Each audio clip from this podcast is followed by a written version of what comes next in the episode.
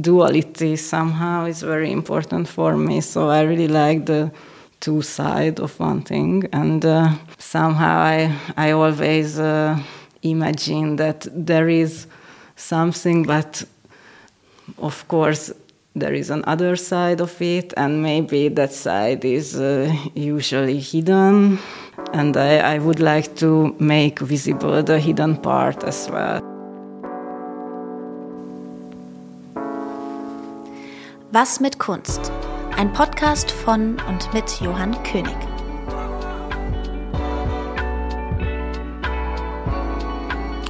Today's guest is sculptor Sofia Keresztes. Sofia comes from Budapest in Hungary and works with glass mosaic sculptures and represented Hungary at the last Venice Biennale with a spectacular pavilion. And we're very proud to present her for Berlin Art Week with a big solo exhibition upstairs in the nave with the title In Ethylene Arms and um, process evolving behind this exhibition. Zsófia is telling us now in the podcast. Zsófia, you are born in Budapest. How did you come across art? Like when did art appear in your life? I didn't that close to art when I was a small child, but for example, my father likes antique objects and he collected a lot and we went to a lot of uh, flea markets and tried to find very exciting objects and treasures so very specific no like a certain figurative yeah, for, aspect or time I don't know, all object was very interesting at that time. So from small uh, boxes to, for example, I really like the nuns' work, like um, embroidered mm-hmm.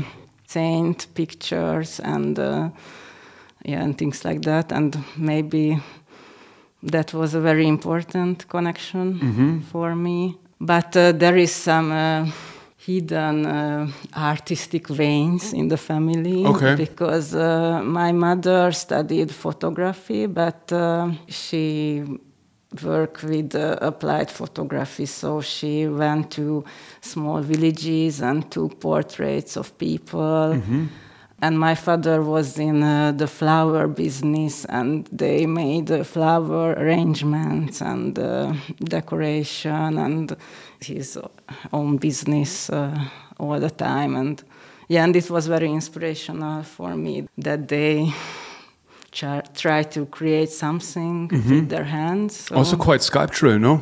Yeah, yeah yeah yeah. totally. Yeah. And but interesting is you study painting yeah. Not sculpture? No, but um, or the period when I was studying painting is it wasn't that uh, important in my life because mm-hmm. uh, before that in the secondary school I was studying ceramics and uh, it was more important. But at that time, you know, we created uh, functional objects and uh, I somehow I couldn't really relate to that kind of art at that time. Like pottery and stuff? Yeah, or, yeah, mm-hmm, yeah, yeah.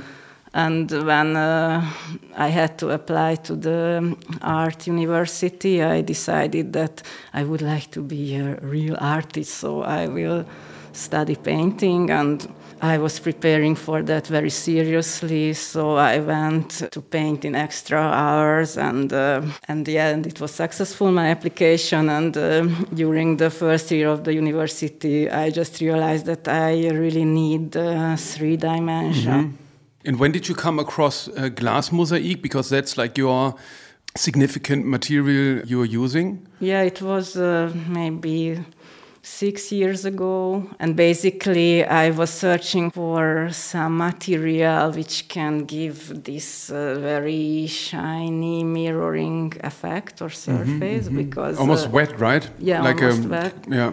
I really like anatomy and like to watch surgeries, you know, in Instagram mm-hmm. stories and things like that. Mm-hmm. And I uh, also receive inspiration from the shape of the organs and uh, the colors of the organs, and uh, I really wanted to work of the shine of these organs as well. So, mm-hmm. so I was mm-hmm. looking for mm-hmm. some kind of materials which can be good for that. And first I was thinking about resin, but I was afraid of it because I thought it's very toxic. and one of my uh, friend's house and uh, her mother was making this uh, DIY technique when they uh, break the ceramics into small pieces mm-hmm. and put it on pots, flower pots, and things mm-hmm. like that. Okay. Mm-hmm. and I just saw that uh, pot and like, wow, I really like the the small fragments and the shine of it as well. But uh, that time it was ceramics. Mm-hmm and uh, yeah, and I was searching a lot that what uh, material should work with it. And first, I my idea was that I because I was studying ceramics that I will create my own uh, ceramic tiles with the glaze, and then I will break them ah, and put okay. them together. But uh, but, but, these you buy, right? Yeah, yeah, yeah, yeah, yeah, Because I realized that it's super complicated, and uh, I'm not an expert of it. So so, but yeah. it's a little bit three-dimensional painting, no? It's like you can create the shapes which have this. Yeah, I think it's interesting. They are sort of ageless and genderless, right? I yeah, mean, it's not yeah. really clear if they are. It's they're so timeless, no, in their character, and the um, the palette. How wide is the palette? It's about. It's uh, usually pastel colors. Yeah, but you can buy anything you want. So. Yeah. You represented Hungary in the last Venice Biennial, which is a major achievement to be part of the group exhibition, or in this case, a solo exhibition in the Hungarian pavilion. And there you included in your sculptures elements on the second side, I would say, from storage, library, usage. So shelves, uh, things which have to do with uh, memory and archival elements. Are these like closed series? Because there's another series where you involve building materials like levels.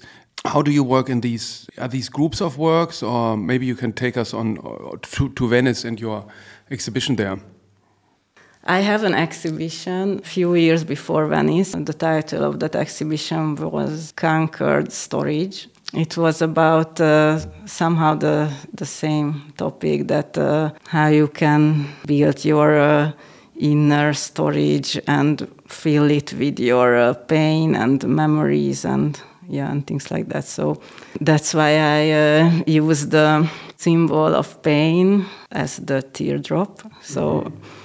I put a lot of teardrops on those uh, metal shelves like uh, artifacts. Yeah, that was the basic idea, and and I really would like to refer to the relationships between uh, people and how to find your uh, common language with others, with the totally different person as you, and if it's important to find any connection or not.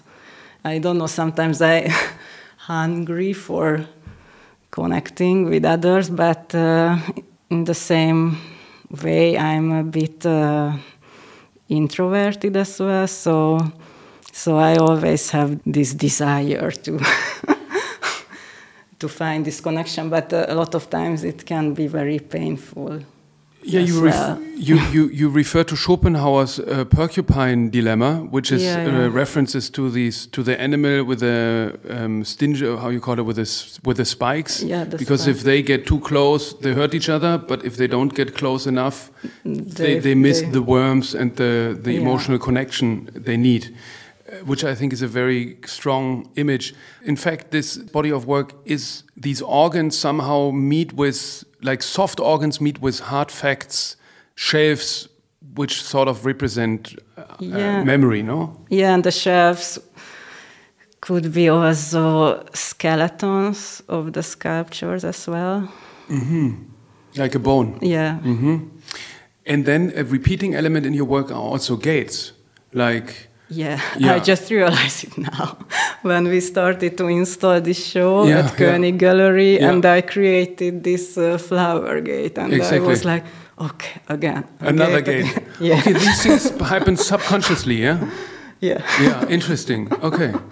I, I find it interesting to see your work has, I think it has also quite a strong conceptual line how it declinates elements of sculpture, these these two elements, the soft shape and in the same time sort of hard fact inclusion of elements like here the Janus head or the apple or uh, the shaving yeah, system. it's also because of uh, I think duality somehow is very important for me. So I really like the two side of one thing, and uh, somehow I I always uh, imagine that there is something, but of course there is another side of it, and maybe that side is uh, usually hidden. And I, I would like to make visible the hidden part as well. So, so that's why I really like the symmetry, and I work a lot with uh, symmetrical sculptures, which has um, almost the same two parts. So first glimpse you see that okay, it's totally symmetrical, but uh, they are different if you go closer to them and lose the distance. Yeah, and at the same time, the, the both extremes. No, you have the the an apple which is blossoming and rottening at this not at the same time, but like on the left side it's blossoming, and on the right side it's already decaying somehow. Yeah, or the one side is uh, unripe and the other side is uh, damaged and uh, ripe one. yeah. So sort of a metamorphosis of spring and autumn right now in the in the exhibition. So the exhibition you are installing right now is titled "In Ethylene Arms" and is somehow a, a garden of earthly delights and suffering, like both yin and yang somehow sides. How do you approach an exhibition from a, from the space or from something you're busy with emotionally? Like how what's what is usually a starting point? It was a good question because, uh, for example, in Venice, the the space was very complicated, and I felt the pressure that I have to create some kind of uh, site specific installation there. But uh, yeah, and it was uh, a big concern for me. But but now at König Gallery, I really like the space. And first I thought that okay, I need to do something huge here and. But then I realized that for me it's more important to, to work on an intimate topic Mm-hmm.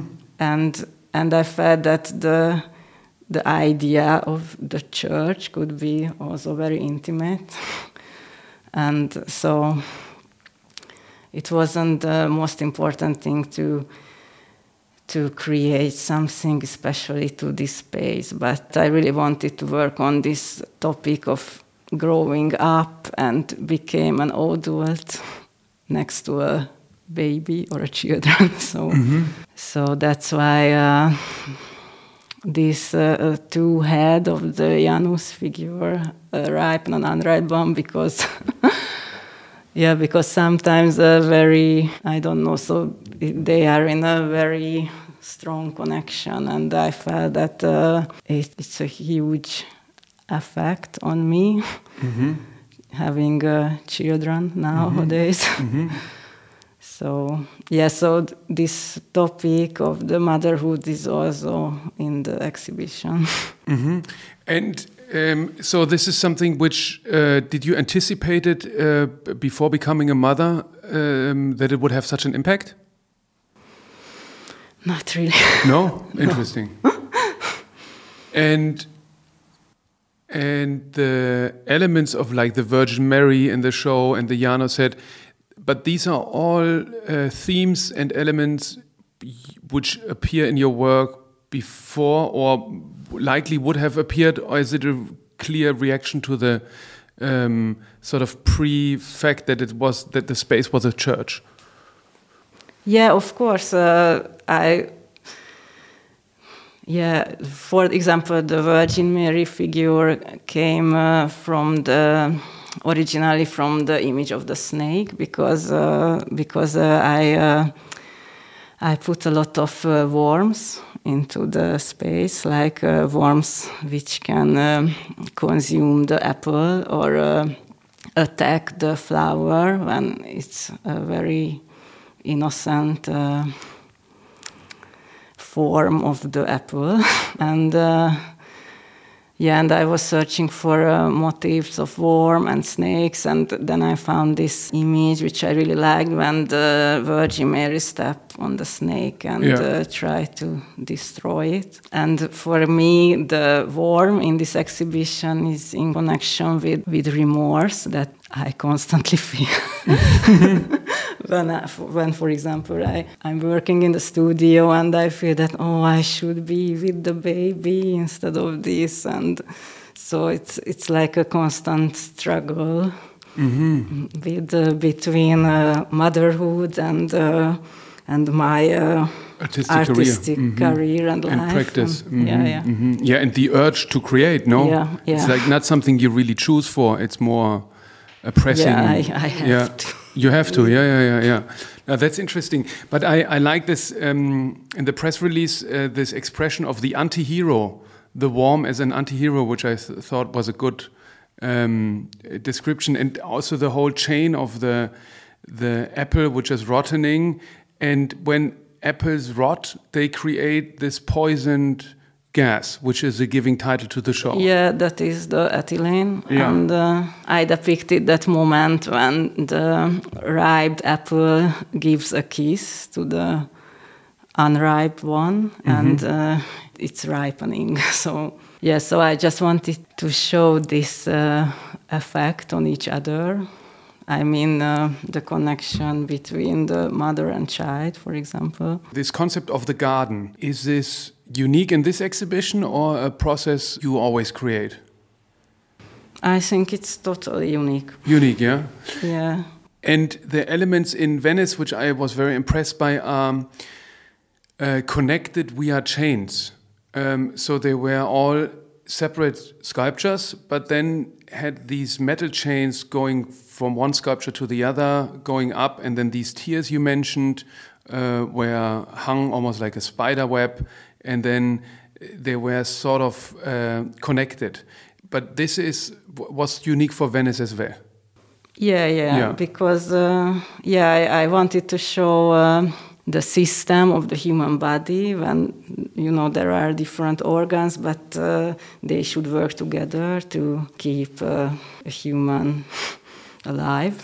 And uh, yeah, I was following the same system in the exhibition that we really need each other to stay alive.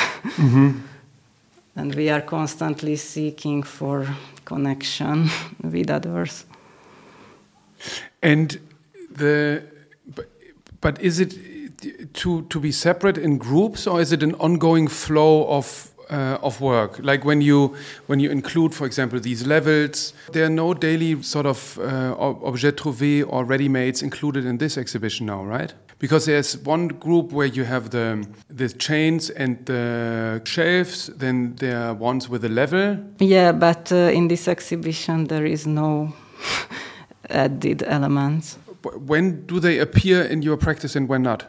Maybe this has to do with motherhood too. That before it was somehow Yeah, right. maybe I was missing something before. Yeah, yeah. that Yeah, it's maybe a more direct, more impulsive, Yeah, more yeah. emotional outcome. Before it was sort of, I mean, literally saying constructed because you use construction material too. Yeah, no? yeah, yeah. yeah.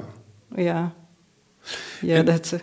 And and how how do you how do you find these shapes? You you do you do drawings uh, and illustrations uh, before you realize them in 3D because they- are quite voluminous and they have a metal rod structure inside, then styrofoam around, and then you glue. Um, which you describe as a meditative process, you glue these glass mosaic uh, on the Bones, sort of speak, and um, and you break these mosaics, right? You have Yeah, big yeah, plates, yeah. you crush them, and then you apply them, um, and that's a quite time-intense project, no? Yeah, it's very time consuming. But somehow I, I always like this kind of uh, approach to an artwork. So before uh, the mosaic technique, I was working with uh, small paper uh, pieces, and I also put them next to each other. And before that, I was working with textile, mm-hmm. with uh, antique textile pieces. And uh, so somehow fragments are really important for me, I think.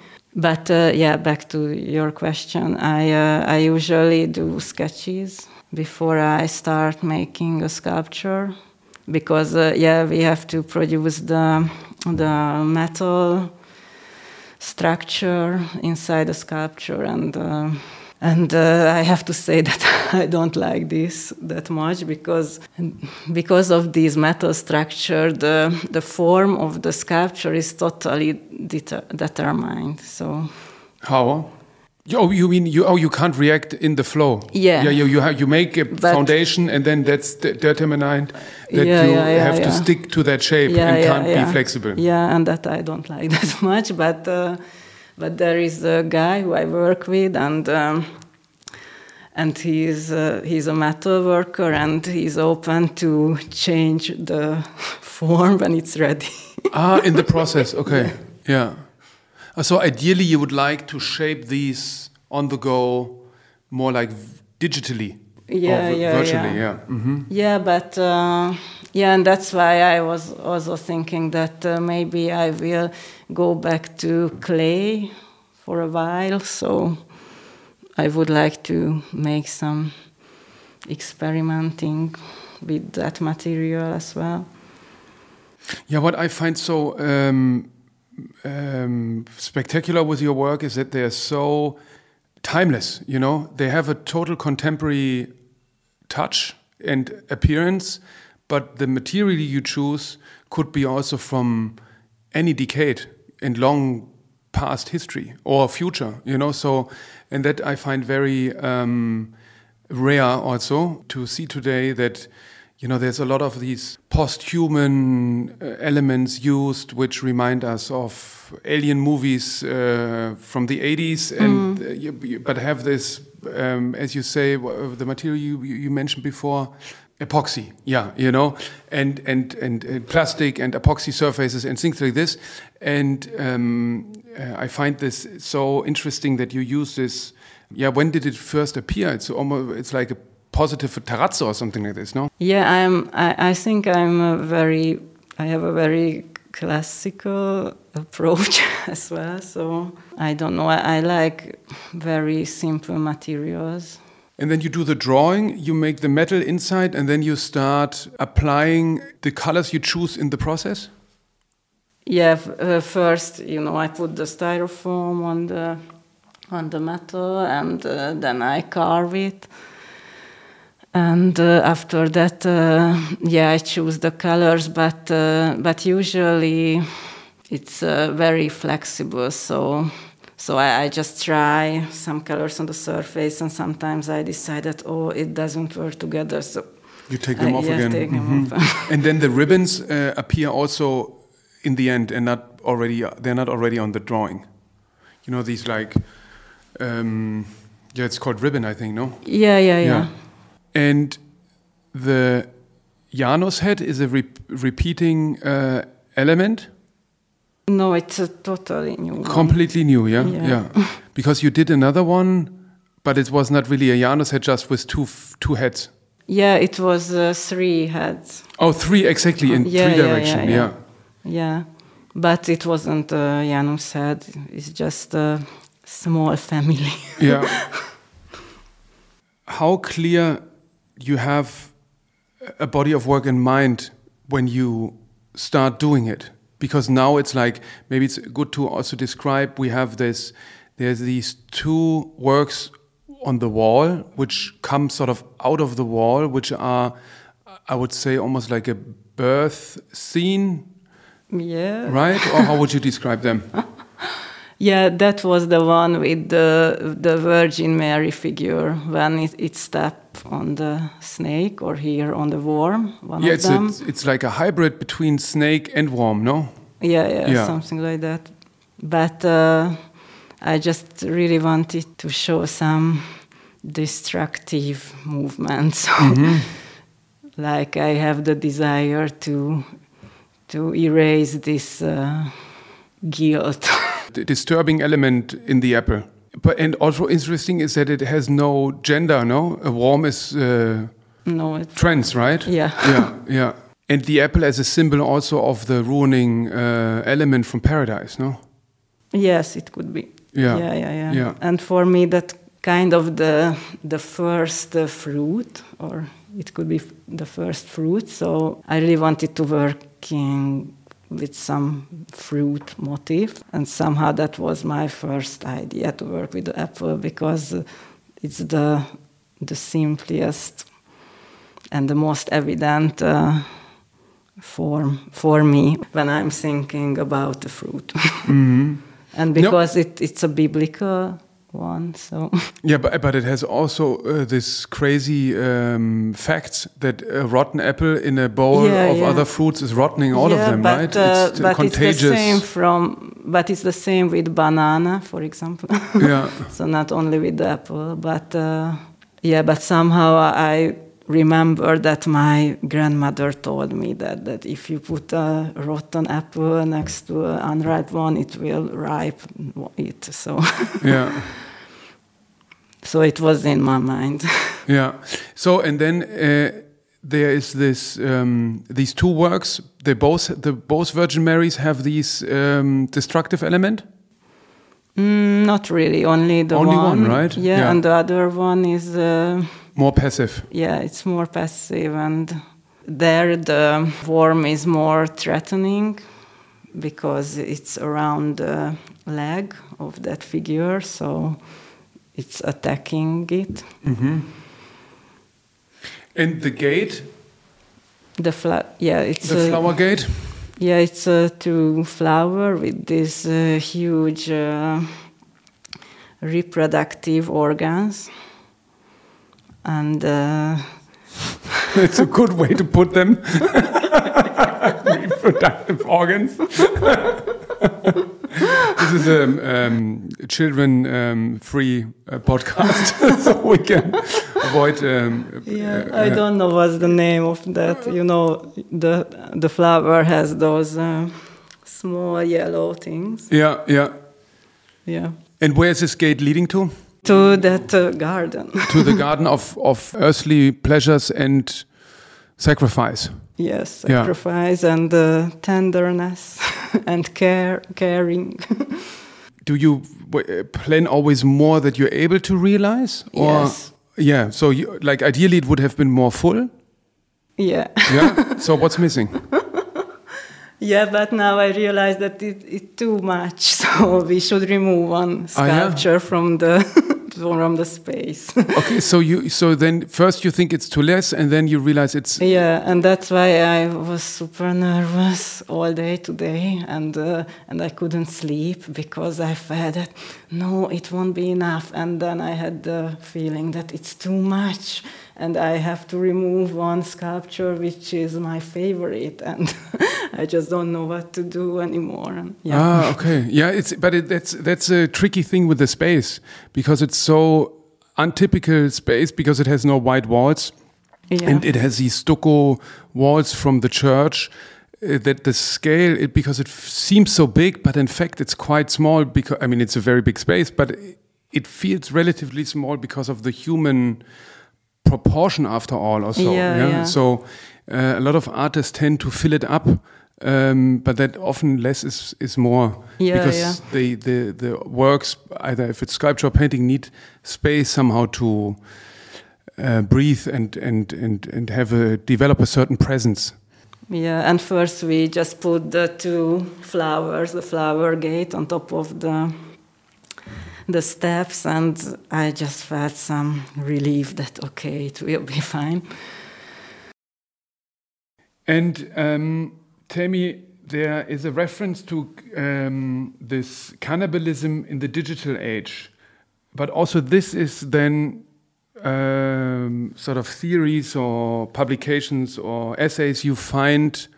Yeah, I found an essay about uh, digital cannibalism, and it was interesting for me because uh, there is an act when you are uh, on the internet that you cannibalize yourself because you can put a lot of information into this uh, ocean mm-hmm. and uh, maybe it will get back to you but uh, someone will make small changes on it you cannot know if you were the author of this idea or not because this is a constantly changing mass or ocean or something and mm-hmm. also like a, a, metamorphosis again yeah yeah mm-hmm, mm-hmm. and through of this uh, mass you can uh, consume uh, others but also yourself so yeah it was a, a very interesting topic for me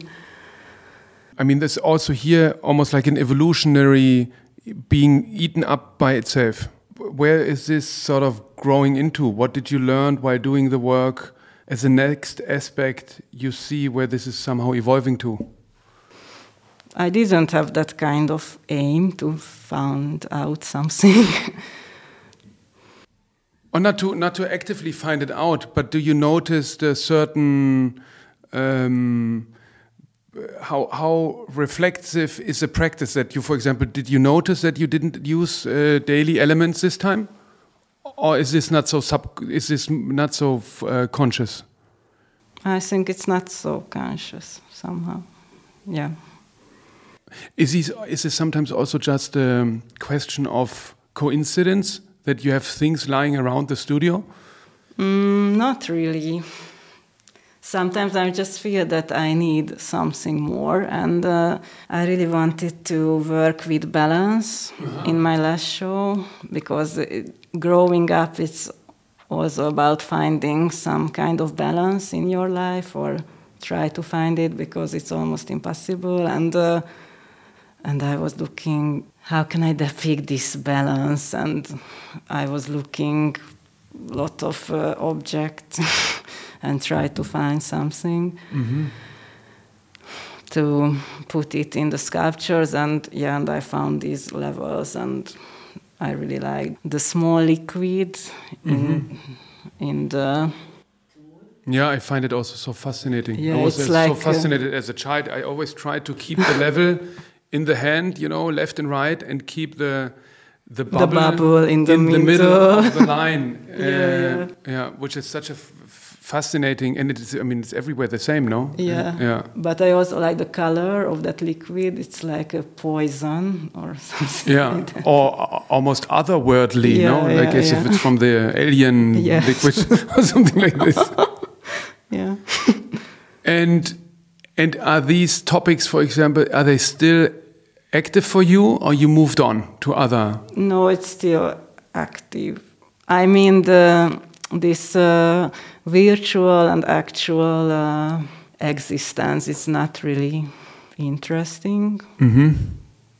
Or no, but the, question, the, the, the, question of balance, for example, it's also yeah, in the work now, yeah, right? Yeah, With the balance between totally. uh, blooming and rotting, and the balance of spring and autumn, and because it's also about adulthood somehow for me. So and the power dynamics between the warm and the snake, which the snake tempted uh, and used the apple as a temptation, and now the Mary is sort of killing the snake, which it has all its suffering from somehow. Yeah, no, yeah, yeah, yeah, yeah. But are you a have you been um, uh, grown up religious? No, not no. really. I just really like the symbols and the artworks of Christianity. I think. Yeah, and the concept is quite uh, good too, no? I mean the the whole narrative of sin and yeah, then yeah. Uh, absolution and um, uh, yeah, uh, and it comes very well together here in the church, which is also um, interesting how the architecture sort of refers to Christian. Um, so because Saint Agnes, Agnes was a saint who was tortured and raped and killed by a group of Roman soldiers. And then, in reaction to this, her hair grew and her body was like then surrounded with a lot of hair. These soldiers then died in, in the hair. And apparently, the architect has chosen the very rough surface for the building inside outside as a as this literation somehow. I don't know how solid this is. And maybe last, this experience in Venice, that was a, a quite a huge. I mean, that's a huge step in every artist career. But also once you have done Pavilion in Venice, it's pretty much sort of the end game like the the final level. And you did that quite early in your in your in your career. How was and also maybe good you did this prior you gave birth to your beautiful baby because you had all the energy 24/7 to do that without making any compromises. When you look back at this, how how how was this? It was a very huge challenge because uh, it's an open call in Hungary. You can apply for that as a curator with an artist. And um, when uh, the curator Monika Zsikla found me to, I mean, she just invited me to the project that uh, let's apply together. And first I was like, oh, maybe it's too early. But then I instantly said, okay, let's try it. And, uh, and, and did you give it a realistic chance yourself? No.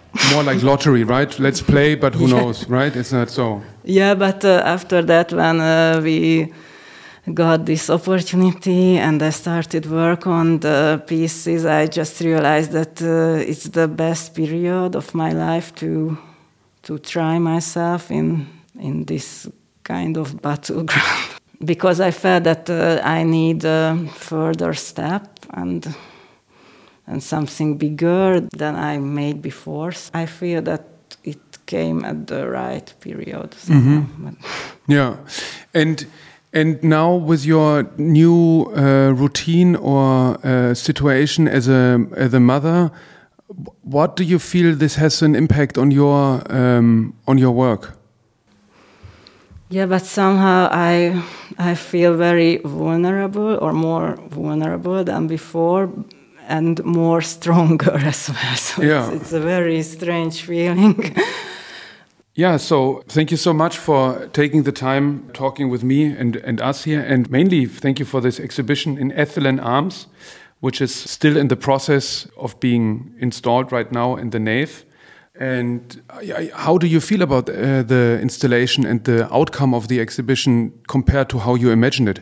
Yeah, now, now I feel. Uh that uh, yeah as i told you i uh, i felt it won't be enough for the space but now i i can feel some relief and i see that it will work well with the space so. Not finished? Not finished okay then i won't take more time of you and uh, let's go back to install. Thank you so much. Thank you for the opportunity. Thank you Was mit Kunst? Ein Podcast von und mit Johann König.